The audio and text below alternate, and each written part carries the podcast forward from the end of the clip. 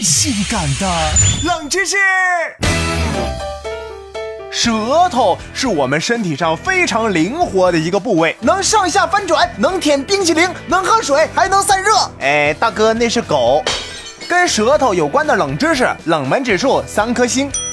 很早之前，你可能听说过，甜味儿是舌尖尝出来的，苦味儿是舌后部尝出来的。还有就是舌两侧尝到的是酸味儿，但其实这种说法是错误的。舌头的任何部分都可以尝出每一种味道，只不过是舌面上不同部分的敏感度不同而已。哼，印象最深的还是星爷电影里喝红酒，哎呀，那小闺女长得真带劲啊！舌头不仅能灵活地完成说话、吃东西等动作，但它其实并不是人体最强的肌肉。下巴肌肉的压力最大，肱四头肌和臀大肌最有力，心肌也是最忙碌的。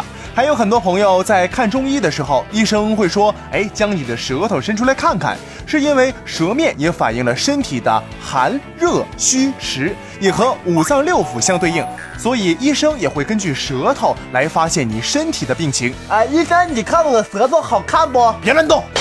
还有一条冷知识是，你的舌头永远都舔不到自己的手肘。